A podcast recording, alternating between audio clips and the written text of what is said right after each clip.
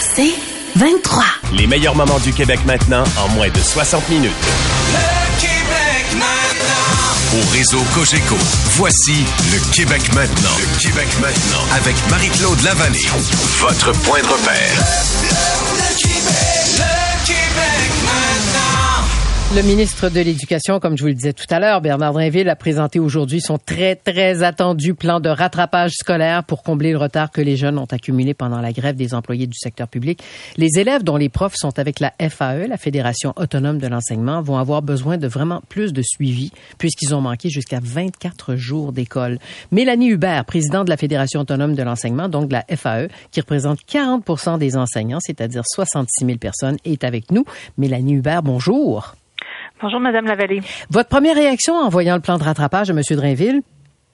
Ben, c'est sûr que les profs ont un gros contrat devant eux, là, mais le, tout le système scolaire dans son ensemble. Mais en même temps, euh, il y a plusieurs aspects positifs au plan de rattrapage de M. Drainville ce matin. Là, puis on, on ose penser là, qu'on, s'en va du bon côté, en tout cas, pour pouvoir récupérer euh, certains retards qui auraient pu être pris là, dans le courant de l'automne. Oui, parce qu'on parle de retard important, parce que 24 jours plus les vacances de Noël, ça fait, ça fait beaucoup de temps. Est-ce que vous avez l'impression, euh, Madame Hubert, que les enseignants auront envie de donner plus de leur temps pour ce rattrapage, comme le demande M. Drainville? Ben, on sait que pendant la pandémie, il y a plusieurs profs qui avaient répondu présent ou présente là, au moment où on avait fait un appel à tous pour donner un coup de main aux élèves. Donc, on fait l'hypothèse que cette volonté-là euh, d'aider, puis de, on va se le dire aussi, là, compléter une partie du budget parce que c'est des heures qui sont quand même rémunérées en surplus de la tâche. Là, c'est pas du bénévolat dont on parle. Ça va intéresser probablement un certain nombre de nos profs, comme ça intéressera aussi peut-être des étudiants, des personnes retraitées ou d'autres euh, personnels là, dans d'autres dans les écoles. On pense qu'il y aura une réponse euh, à ça, effectivement. Une autre question sur ce plan-là, est-ce que c'est jouable, d'après vous, en gardant l'horaire scolaire prévu, les journées pédagogiques, la semaine de relâche et maintenir la date de la fin de l'année scolaire telle qu'elle a été prévue? C'est jouable? C'est sûr que ça sera pas facile. Puis nous, la question qu'on se posait ce matin, c'est est-ce qu'on a anticipé que au-delà de l'année scolaire en cours l'année prochaine, certains élèves pourraient être encore vulnérables? Parce que le nerf de la guerre, hein, c'est d'avoir des ressources puis d'être capable de déployer euh, tout ce qu'on a besoin pour l'ensemble des élèves. Monsieur Drainville veut répondre à tous les besoins. C'est ça qu'il nous a dit ce matin. Est-ce que ce sera réglé d'ici juin? C'est sûr que c'est gros. Ceci étant dit, euh, prolonger l'année scolaire, c'est pas nécessairement plus facile non plus. Euh, les familles ont des projets pendant la relâche et des projets pendant l'été, mais tout le personnel scolaire aussi en a pour tenir une école ouverte. Ça prend des services de garde, euh, des, des, éducateurs spécialisés, des surveillants d'élèves, les profs, des secrétaires, des concierges, ainsi de suite. Donc, c'est pas si facile que ça. Là, imaginer qu'on peut prolonger l'année scolaire euh, n'importe comment. On a une préoccupation pour nos élèves en difficulté aussi, qu'on veut pas qu'ils se retrouvent en surcharge mentale.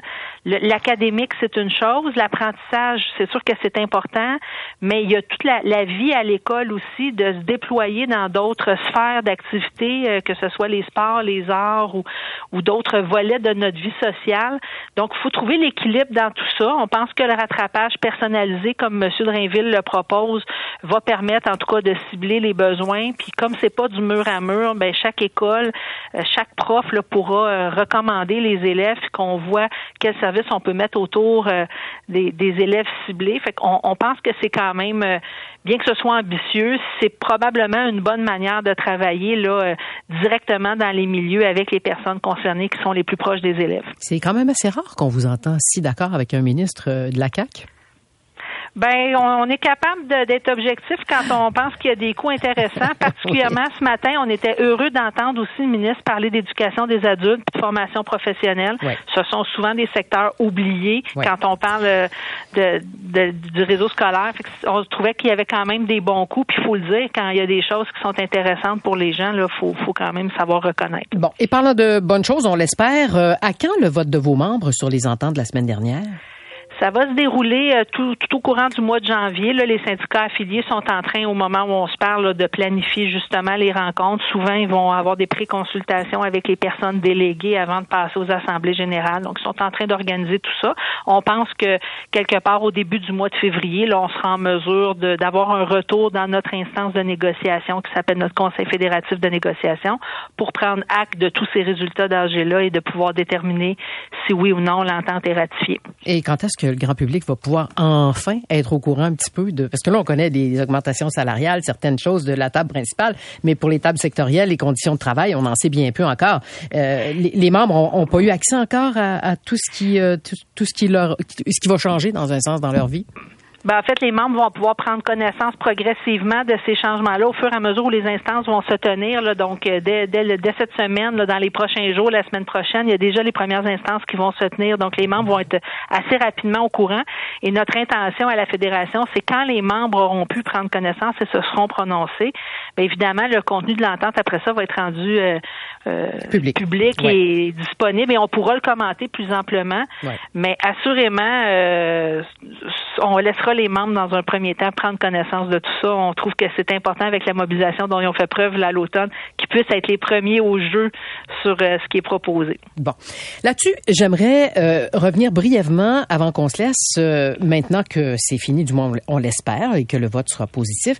Est-ce que est-ce que vous regrettez de ne pas avoir suivi le calendrier, si je puis dire, du Front commun, c'est-à-dire des grèves plus ciblées, moins longues, euh, parce que 23-24 jours sans paye pour vos membres, c'est dur pour eux, mais ça a été dur pour les enfants. Qui sort gagnant de la stratégie de la FAE?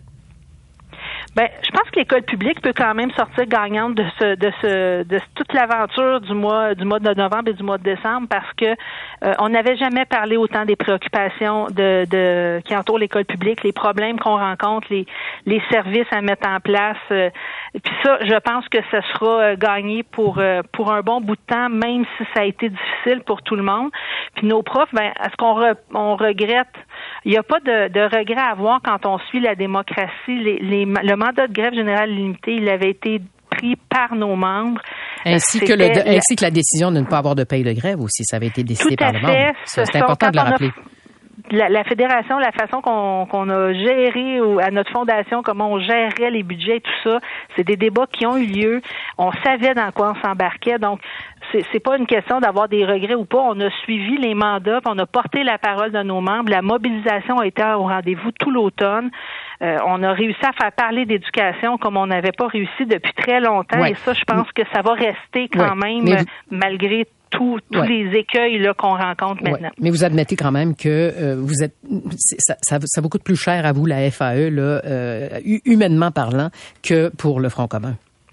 L'effort de guerre aura été substantiel pour les profs de la FAE, je peux pas le nier. C'est sûr que 22 jours de grève, euh, c'est c'est une réalité là qu'on peut pas qu'on qu peut pas nier. Ouais, puis pour les petits. Ouais. Puis pour les élèves aussi, c'est sûr que ça fait partie des, des, des, des réflexions là, qui feront partie du bilan qu'on aura à faire de tout ça. Bon. Euh, eh bien, Mélanie Hubert, juste avant de vous laisser, je trouve ça quand même ironique que demain, ça se peut que les écoles soient fermées. c'est effectivement penser qu'il pourrait y avoir un congé tempête dès demain. Euh, c'est peux pas m'empêcher de vous en parler. Des aléas de la vie. Mais oui, c'est un petit peu ironique. Je suis d'accord après le retour tant attendu qu'on soit déjà à se demander s'il y aura de l'école demain. Oh, Mais que voulez-vous? La météo, les transports scolaires, euh, on n'a pas de contrôle là-dessus. Et c'est la protection des enfants et des enseignants tout qui prime d'abord et avant tout. des gens. Voilà. voilà. Mélanie Hubert, présidente de la Fédération autonome d'enseignement FAE, qui représente, je le rappelle, 40% des enseignants. Merci beaucoup. C'est moi qui vous remercie. Bonne soirée. Au revoir. Le Québec maintenant. Au réseau Cogeco, voici le Québec maintenant. Le Québec maintenant. Avec Marie-Claude Lavallée. Votre point de repère. Le, le, L'école est recommencée, là c'est bien vrai. On a même un plan de rattrapage, comme on l'a vu plus tôt. On a eu le point de vue de la FAE tantôt euh, sur ce plan du ministre Drainville.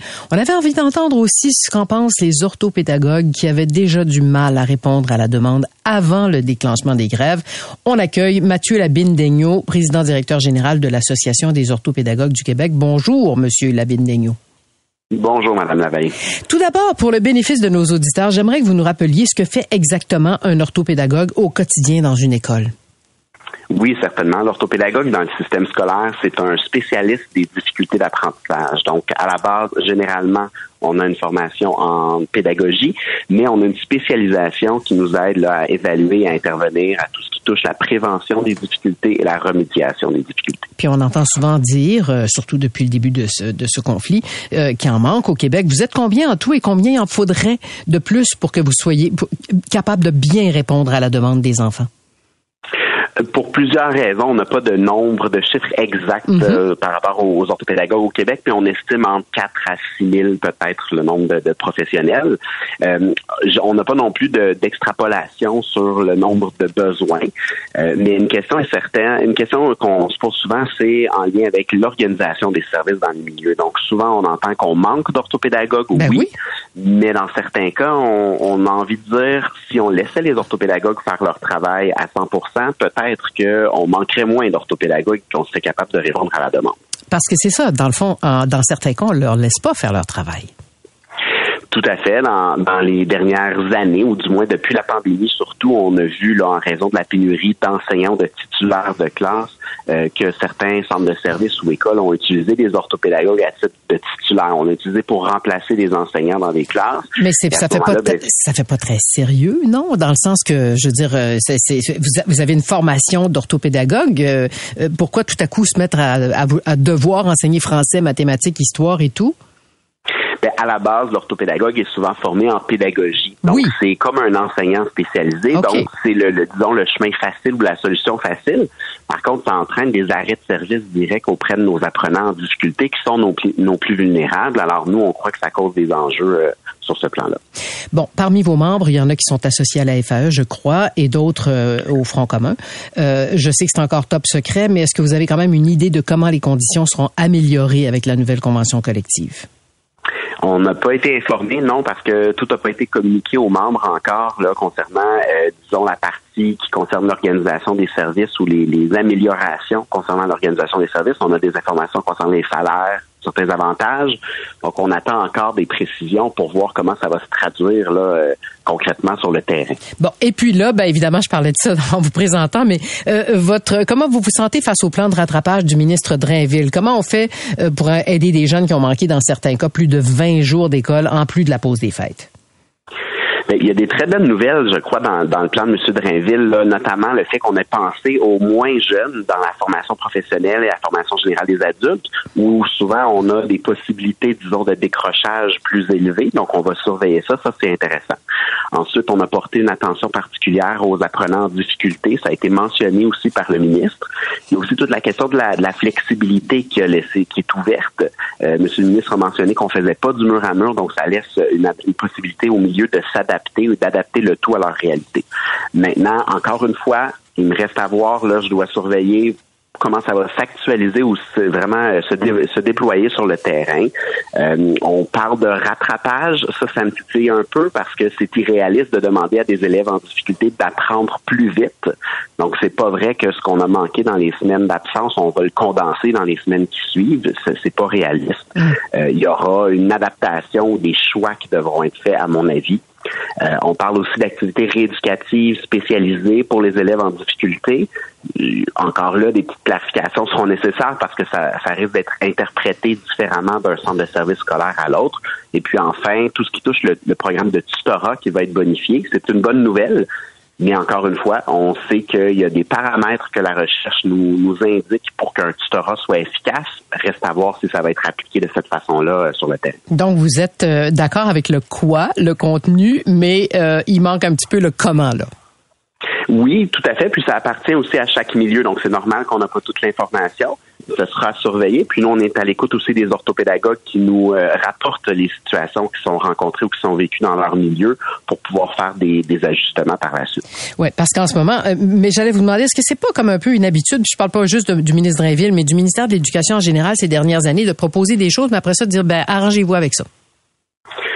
Je pense qu'il y a un enjeu peut-être plus macro dans la structure en soi, parce que le, ministère de l'Éducation, il y a des principes qui existent où les centres de services euh, scolaires ont des responsabilités et ont des droits dans la gestion, par exemple, de des opérations. Euh, peut-être qu'il y aura des questions à se poser sur ce plan-là. Je pense que c'est tout à fait normal là, dans le contexte que le ministre n'entre pas tout à fait dans toute l'opérationnalisation de, de- du plan. OK, mais j'ai posé la question tout à l'heure à la, la présidente de la FAE. Je vous la pose à vous aussi. Est-ce que c'est réaliste de penser qu'on peut réussir un rattrapage sans toucher aux journées pédagogiques, sans toucher à la semaine de relâche et en gardant la date de fin de l'année scolaire telle qu'elle? Euh, à titre d'orthopédagogue, je pense que oui, je pense que c'est possible. mais à condition qu'on ne parle pas de rattrapage, on ne condensera pas l'information, le, contenu qui n'a pas été lu. Je pense qu'il va falloir y aller élève par élève, classe par classe, école par école. Il y a moyen de faire d'adapter le contenu qui reste à voir. Il y a moyen d'évaluer les élèves d'une certaine façon. Il y a moyen de, de les faire progresser, mais c'est pas vrai qu'on va leur faire avaler tout ce qu'on a manqué dans les semaines qui ont précédé les, les vacances des fêtes. Ben, en tout cas, écoutez, euh, j'ai envie de vous souhaiter bon courage, mais je vous sens quand même assez optimiste dans le ton de votre voix, Monsieur Labine-Daigneault. Tout à fait, mais c'est dans notre nature d'orthopédagogue d'être positif et de croire au potentiel de chacun. Donc, on, on y va un jour à la fois, puis on, on espère que, que tout le monde va pouvoir progresser. Ben, on se laisse là-dessus. Merci beaucoup. Je rappelle, Mathieu Labine-Daigneault, que vous êtes président directeur général de l'Association des orthopédagogues du Québec. Merci et bonne année à vous. Merci, au revoir. Au revoir. Au réseau Cogeco, voici le Québec maintenant. Le Québec maintenant avec Marie-Claude Lavallée. Votre point de repère. On va parler maintenant de l'année 2023 qui aura été marquée par beaucoup de catastrophes liées au changement climatique, inondations, feux de forêt, des tornades. On parle de plus de 3 milliards de dollars de dégâts selon le Bureau d'assurance du Canada, le BAC. Et justement, ben, parlant d'assurance, comme on sait que les choses ne vont pas s'améliorer du jour au lendemain côté climat, qui doit payer pour tous ces dommages? Est-ce que c'est uniquement le rôle des assureurs, des gouvernements? Parce qu'on a bien vu que Québec avait, avait donné certaines compensations à ceux qui avaient été victimes des éléments, si je puis dire. On va parler de tout ça avec Maître Julien Beaulieu, qui est membre du Centre québécois du droit de l'environnement, chargé de cours à l'Université de Sherbrooke et auteur d'un rapport sur l'éco-blanchiment climatique au pays. Maître Beaulieu, bonjour. Bonjour. C'est la deuxième année de suite que les dommages dépassent les 3 milliards de dollars. C'est clair que quelque part, on va tous payer, mais est-ce que ce sont d'abord et avant tout les compagnies d'assurance qui doivent défrayer les coûts? Ouais, C'est une, excellente question. C'est une question euh, philosophique de justice sociale même. Oui. Euh, à court terme, évidemment, il va y avoir une augmentation des primes. Donc, euh, les, compagnies d'assurance euh, sont pas là pour faire la charité. Elles vendent des produits financiers. Donc, nécessairement, ben, pour être en mesure de continuer à offrir les mêmes produits financiers, elles vont devoir augmenter les primes. Peut-être qu'il va y avoir éventuellement certaines zones ou certains types de sinistres qui vont arrêter d'être couverts. On a commencé à le voir euh, aux États-Unis. Mais si on prend un pas de recul sur vraiment qui devrait payer, qui devrait être responsable pour tous ces coûts, puis là, on parle euh, des coûts qui sont vé- vé- vécus par les individus, mais aussi il y a des coûts qui sont vécus par l'État. Il faut reconstruire des routes, il faut reconstruire des ponts, adapter les infrastructures au changement climatique. Il y a plusieurs approches. Euh, on peut se poser la question est-ce que c'est le rôle de l'État? Donc l'État devrait indemniser les citoyens qui sont victimes, devrait reconstruire, devrait adapter les infrastructures. Mais lorsqu'on parle de l'État, ben nécessairement, ça veut dire que C'est vous et l'État moi. doit C'est vous et moi. c'est vous et moi. Donc, Ouais. exact. Donc, est-ce que c'est des nouvelles taxes? Est-ce que c'est de l'endettement? Donc, finalement, on s'en sort pas vraiment. Euh, une autre approche, c'est euh, d'aller laisser se tourner vers les responsables de la pollution. Et euh, dans ce contexte-là, on commence à avoir de plus en plus de poursuites juridiques contre les pollueurs historiques, contre les, les entreprises là, qui ont, depuis 200 ans, pollué, émis beaucoup de GES. Donc, c'est peut-être une autre piste de solution là, de comment est-ce qu'on peut aller euh, compenser. J'allais justement y venir à cette option-là de, de poursuivre, entre autres, euh, les, les pétrolières, par exemple, mais vous savez comme moi que ce sont des géants en général, le- ne s'attaquent pas à ces géants qui veut et ne gagnent surtout pas qui veut contre ces géants. Comment ça va pouvoir s'organiser des genres de recours collectifs ou euh, comment on peut en venir à, à poursuivre ces géants-là? Oui, ça pourrait être une possibilité. Euh, au, Québec, au Canada, on n'a pas vu encore ce genre de recours-là, Euh, mais on pourrait envisager des actions collectives. Le défi ici, là, pour ce genre de dossier-là, c'est vraiment le lien de causalité entre les émissions et un sinistre spécifique. La science se raffine à ce niveau-là. On commence à développer des technologies là, euh, qui nous permettent de, de- de- on appelle ça la, la science de l'attribution, être capable d'établir des liens assez clairs entre un sinistre, un événement météorologique extrême, et dire que ben n'eût été les émissions historiques d'un émetteur, d'une d'une grande entreprise pétrolière, par exemple, ce sinistre-là n'aurait pas eu lieu. Donc, la science se raffine et à l'étranger, il commence à avoir de plus en plus de recours. Je vous donne un exemple. Oui. Euh, c'est un, un recours euh, qui est devant les cours euh, de l'Allemagne en ce moment. C'est un citoyen péruvien dont la ville était menacée par la fonte d'un glacier. Donc, la fonte du glacier créée par le, réchauffement climatique. Et en raison de la fonte du glacier, le village était menacé d'inondation. Et ce citoyen-là a décidé de poursuivre une compagnie euh, énergétique allemande qui, depuis 200 ans, on a été capable de retracer quelle était la contribution au changement climatique de cette compagnie-là pour aller chercher compensation. Donc, on peut imaginer que ce genre de recours-là, dans le cadre duquel on se tourne vers des pétrolières, on se tournent contre des compagnies d'énergie qui existent depuis longtemps, qui ont un long, long, long, une longue feuille de route Mhm. en matière de, de pollution de, de, de l'atmosphère. On essaie d'aller chercher compensation. Bon, ça soulève aussi des risques financiers pour ces compagnies-là. Est-ce qu'on va voir des, des, des compagnies qui vont complètement perdre leur valeur financière, un peu comme on l'a vu avec les compagnies de tabac? Euh, une multiplication des recours qui fait en sorte que du jour au lendemain, ben, ces compagnies-là font faillite. Ça soulève aussi des enjeux de stabilité financière. Donc, euh, euh, avis aux gens qui euh, ont des placements dans des entreprises pétrolières, c'est une question qu'il faut se poser. Est-ce qu'il y a un risque juridique qui pourrait menacer ces entreprises-là aussi si ce genre de recours-là se multiplie? Donc, on voit que tout le monde essaie un peu de tirer son épingle du jeu, d'obtenir compensation, de pas se retrouver à payer, d'essayer de trouver un peu de justice là, dans toute cette situation-là. En effet, puis je, je vous pose une question, c'est, vraiment de l'anticipation parce qu'on n'a absolument pas encore les résultats de la prochaine élection américaine, mais avec un, si jamais c'est un Trump qui revient, euh, lui, il veut repartir toutes les, les, compagnies de charbon puis tout ça, puis les, les mines de charbon, euh, c'est- les, les compagnies d'assurance vont pas laisser passer ça comme, comme, comme une lettre à la poste, là. Mhm. Puis, ce qui est intéressant dans cette situation-là, c'est que les compagnies d'assurance ont plusieurs euh, chapeaux. Euh, les compagnies d'assurance, lorsqu'on leur donne nos primes, ben, elles vont les investir. Donc, cet argent-là ne dort pas dans un coffre. Euh, elles vont les investir et certaines compagnies d'assurance peuvent décider de cesser d'investir dans des compagnies pétrolières. Donc, on leur coupe les vivres essentiellement. Elles peuvent aussi décider d'arrêter d'assurer les compagnies pétrolières. Donc là, on imagine une grosse compagnie pétrolière qui veut développer un nouveau, un nouveau site.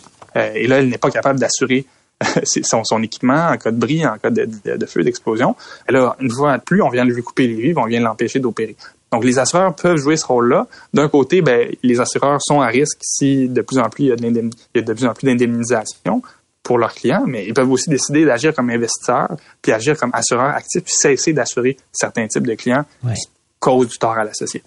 Donc, vraiment, les assureurs, les compagnies d'assurance, ils pensent peut-être pas, là, mais c'est des acteurs vraiment clés dans la lutte au changement climatique. Ah ben tellement, tellement, tellement, tellement. Euh, J'aimerais euh, quand même euh, qu'on aborde brièvement, euh, ben pas trop trop brièvement quand même, mais parce que je suis quand même intrigué par votre rapport sur l'éco-blanchiment climatique au pays. Euh, Expliquez-nous ce que c'est que l'éco-blanchiment climatique. Oui, donc ben, l'éco-blanchiment, c'est la transmission d'informations fausses ou trompeuses sur l'environnement. Donc, il y a toutes sortes de, de, de, de, formes d'éco-blanchiment. Ça peut être vraiment de l'information qui est purement fausse. Ça peut être de l'information qui, hein, on donne certains détails ou on présente le beau côté d'une réalité, mais en réalité, on donne pas l'ensemble du portrait. Euh, et dans le cadre de ce rapport-là, ben, on est venu diagnostiquer comment la loi actuelle s'applique à l'éco-blanchiment. Il faut savoir que, euh, je, je, l'ai dit à vos auditeurs, c'est possible de faire des plaintes au, au bureau de la concurrence et à l'Office de la protection du consommateur si jamais là, vous voyez là, des situations qui vous semblent problématiques, d'éco-blanchiment, des entreprises qui se, prétendent vertes, se prétendent éco-responsables, euh, se prétendent carboneutres, mais ne le sont pas réellement. Donc, il y a des recours, mais euh, malheureusement, les lois actuellement ne sont pas assez strictes. C'est un, peu comme un gros fromage, là, ces, ces lois-là en ce moment. Euh, par exemple, euh, on n'a aucune obligation, si jamais vous allez à l'épicerie demain, puis vous, vous voyez une pomme, puis on vous dit que cette pomme-là, elle est carboneutre, mais vous avez aucune obligation, vous avez- vous avez aucun droit à obtenir de l'information qui prouve que cette pomme-là est carboneutre. Donc, vous voyez il y a toutes sortes de trous dans la loi là, qui font en sorte qu'à titre de consommateur, on n'est pas vraiment bien outillé pour identifier les situations d'éco-blanchiment, les situations où une entreprise prétend être verte, prétend être éco-responsable, mais ne l'est pas vraiment. Oh. Donc, dans le cadre de ce rapport-là, c'est ça qu'on est venu faire. Euh, et de plus en plus, il y a des plaintes qui se multiplient, là, tant au- auprès des autorités de la concurrence. Encore aujourd'hui, il y en a une euh, qui a été déposée auprès de, de l'autorité des marchés financiers en lien avec les grandes banques canadiennes qui, justement, font des allégations environnementales. Donc, on va voir où est-ce que ça- ces plaintes-là mènent, si ça mène à, des, à une judiciarisation ou pas. Euh, mais c'est vraiment quelque chose à suivre. Là. Euh, et, vraiment, j'invite tous les consommateurs, les, les, les auditeurs, auditrices à vraiment être vigilants, vigilants lorsque on leur fait des représentations environnementales. Euh, pas tomber dans le piège de l'éco-blanchiment. Absolument. Puis en tant que membre aussi du Centre québécois du droit de l'environnement, euh, vous êtes dans un monde en évolution, euh, quoi, mille mille à l'heure, là. Oui, ben on, on demande de plus en plus aux entreprises hein, à de, de, de, de- de prendre des engagements, d'offrir des produits qui sont plus éco-responsables, de, réduire leurs émissions de GS, de, se fixer des cibles de carboneutralité. C'est quelque chose qu'on voit de plus en plus. Euh, et c'est bien. On veut que les entreprises fassent partie de la solution, comme on parlait des assureurs tantôt, que les investisseurs, les banques, que, que, que toutes les entreprises fassent partie de la solution. Mais il faut que ça soit vrai. Euh, et c'est là qu'on tombe dans le risque d'éco-blanchiment. C'est toujours plus facile de vanter nos bons coups, puis de pas trop parler de ce qu'on fait pas trop bien ou c'est toujours tentant de se fixer des grandes cibles. Là oui, on va être carboneux d'ici 2050, on, va euh, devenir une entreprise circulaire d'ici 2010. Euh, mais, il faut se méfier des fois de ces ces grands engagements-là. Euh, c'est comme quelqu'un qui dit oui, je vais arrêter de fumer en 2050. OK, mais d'ici là, qu'est-ce qui se passe? Ben, c'est ça, c'est ça qui, en fait, c'est ça qui est inquiétant, c'est ça qui crée euh, l'éco-anxiété et tout ça, parce que dans le fond, on, on, on sent que, comment dirais-je, qu'on manque de pouvoir individuel pour faire bouger les choses, et puis, euh, et puis en même temps, c'est important que chacun sache qu'on peut faire notre petite part. Euh, mais il faut effectivement euh, vous écouter puis se plaindre si on voit qu'il y a des gens qui nous mentent en pleine face. Oui, exact. Puis j'invite les gens. Donc, euh, notre rapport est disponible en ligne là, sur le site du Centre québécois du droit de l'environnement. Et là-dedans, on explique un peu là, comment on peut euh, euh, se tourner vers les autorités. Sinon, vous- les, gens peuvent aller directement sur le site du Bureau de la concurrence, sur le site de l'Office de la protection du consommateur. Euh, et ça prend quelques secondes de euh, remplir un, formulaire. On dépose notre plainte. Puis le Bureau ou, ou l'Office de la protection du consommateur va mener une enquête, puis va se pencher sur ces situations-là. Euh, c'est vraiment là, la chose à faire. Euh, mais d'un côté plutôt pol- politique, là, moi, je pense que ça nous prend quand même malgré tout des cadres réglementaires plus stricts pour vraiment encadrer et donner un peu de prévisibilité aussi aux entreprises euh, relativement à qu'est-ce qu'elles peuvent dire, ne peuvent pas dire? Ça peut être aussi tout un tout un casse-tête pour les entrepreneurs qui essayent de de faire bon, ok là, les, les, on veut pas faire de l'éco-blanchiment, mais on veut quand même faire bien les choses. On, on veut être éco-responsable. Qu'est-ce qu'on a le droit de faire sans se faire taper sur la tête? C'est Ouais. pas toujours évident. Mais une loi avec plus de dents, puis des gens qui respectent de plus en plus, qui sont de plus en plus conscients de la chose, parce qu'il y en a qui nient encore, et ça, c'est franchement décourageant. Alors, ben, on va se laisser là-dessus, Maître Julien Beaulieu, euh, membre donc du Centre québécois du droit de l'environnement, chargé de cours à l'Université de Sherbrooke et auteur de ce rapport sur l'éco-blanchiment climatique au pays. Merci infiniment et continuez de faire ce que vous faites. merci, merci à vous. Bonne journée. Merci à vous. Le Québec maintenant. Au réseau Cogeco, voici le Québec maintenant. Le Québec maintenant avec Marie-Claude Lavallée. Votre point de repère. Le Québec. Le Québec maintenant. Art et spectacle. Le Québec maintenant.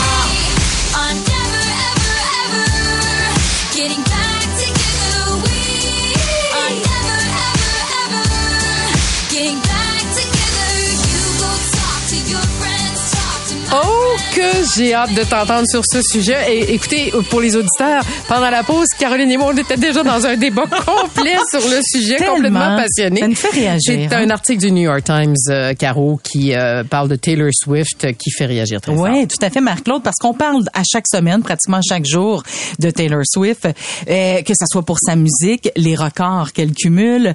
Tu sais, elle a été nommée personnalité de l'année 2023 par le Time Magazine. Oui. Cette semaine, ben là, on retrouve euh, le, dans, dans, dans le New York Times, on parle de l'orientation sexuelle de Taylor Swift qui est remise en doute. Est-ce qu'on est bien en 2024? Bonne question. Bonne, Bonne question, hein? question. Et pour en parler, ben, on va rejoindre notre collaborateur à Los Angeles, Henri Arnaud. Bonjour Henri. Bonjour Caroline, coucou Marie-Claude, bonjour à tous. Coucou, ça me fait plaisir de te retrouver, cher Et Henri. donc. Et que j'ai hâte de t'entendre sur ça. Caro, vas-y. Henri, j'ai envie de savoir, es-tu d'un étonné qu'un article sur l'orientation sexuelle d'une personne soit, soit remise en doute et qu'en en quelque sorte, on l'accuse de mentir à ses fans? Alors je vais être un petit peu cynique. Ouais. Je ne suis pas du tout étonné quand ça vient du New York Times parce que ça fait partie malheureusement de tous ces journaux papier qui perdent des lecteurs de semaine en semaine. Donc j'imagine bien qu'il y a à la fois des journalistes qui veulent conserver leur boulot et des patrons qui doivent leur dire écoutez trouvez-moi quelque chose qu'on vende du papier parce qu'on s'en sort pas parce que sinon euh, je, je suis comme euh, comme vous deux Euh, je trouve ça déplorable qu'en 2024 Ouais. on, on ait ce genre de sujet sur la table. Surtout qu'en plus euh, excusez-moi l'expression mais c'est vraiment tiré par les cheveux. Euh, j'allais dire qu'à la limite euh, on s'en fout de Mais- savoir mais avec totalement. qui Taylor Swift a couché la veille ou euh, Mais et- ou- totalement, je, alors, pour vous dire, elle était dimanche soir au Golden Globes. On a parlé des Golden Globes tous, les trois ensemble. Euh, elle est venue avec sa meilleure amie parce que euh, son copain qui jouait au foot euh, le match juste avant, il est, il est rentré à Kansas City avec son équipe. Il y a eu à aucun moment la moindre hésitation, le moindre geste déplacé. Selena Gomez, qui est aussi une des meilleures amies de Taylor Swift, est venue, elle s'est pratiquement jetée sur elle pour lui faire un hugs euh, parce qu'elle était contente de se retrouver. Emma Stone, qui a gagné le Golden Globe de la meilleure actrice, est aussi copine avec Taylor Swift. Elles se sont envoyées quelques vannes euh, à l'after party après le show, etc. Moi, je trouve que c'est très bon enfant. Et au contraire, alors Marie-Claude, on, a, on en a déjà parlé tous les deux ensemble. Moi, qui suis de la génération des 50 ans et plus, je suis ravi de voir des jeunes aujourd'hui qui quelque part ont aucun problème avec l'orientation sexuelle de la personne qui est devant eux, avec qui ils travaillent, etc. Pourquoi est-ce qu'on a besoin du New York Times pour émettre ce genre de doute? Puis C'est- moi, oui, moi, ça puis- me dépasse. Ben, puis moi, je t'avoue que ce qui me dépasse, c'est que ce soit justement le New York Times. Toi, t'as l'air à dire que es pas un très surpris. Pour moi, le New York Times, c'est quand même un journal euh, qui a une certaine intégrité, puis qui, bon, qui essaie de, de, de, de vérifier ses faits et tout ça. Donc, Faut moi, quand c'est ce dire qui que c'est un m'étonne texte beaucoup. Mais ils ont tout de même euh, tu sais, C'est le- accepté ils de l'ont le publier. publié. Ils l'ont C'est ça. Ils exactement. Mais on comme- est habitué dans les magazines à potins dans- de lire ce genre de choses-là, mais peut-être pas dans un dans Non, un journal qui est plutôt non. sérieux. Très, tu très surprise. Mais je veux juste dire Ouais. à, Henri que je suis mais totalement avec toi. L'orientation sexuelle d'une personne ne nous regarde pas jusqu'à ce que cette personne-là décide elle-même d'en parler. Oui, tout à fait.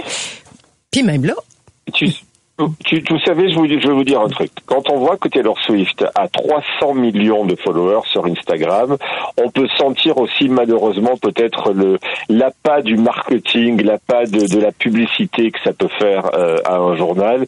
Et, euh, et encore une fois, je vais même pousser le bouchon plus loin. Je me demanderais si, j'en sais rien, quelqu'un comme Shawn Mendes, Justin Bieber, euh, Timothée Chalamet, euh, où ce genre de question a été euh, sur le tapis, est-ce que le New York Times aurait osé s'attaquer à un homme avec ce genre d'article d'opinion, comme ils disent, qui honnêtement pour moi euh, ne sert pas ne sert pas à grand chose, à part avoir des critiques immédiates contre contre la publication. Oui, tout à fait. Puis ça, ça fonctionne d'une façon leur marketing parce qu'on en parle, mais on est surtout choqué. Tu sais, c'est, c'est ça où si on est étonné, on, on se dit qu'en 2004, pourquoi on parle de ça?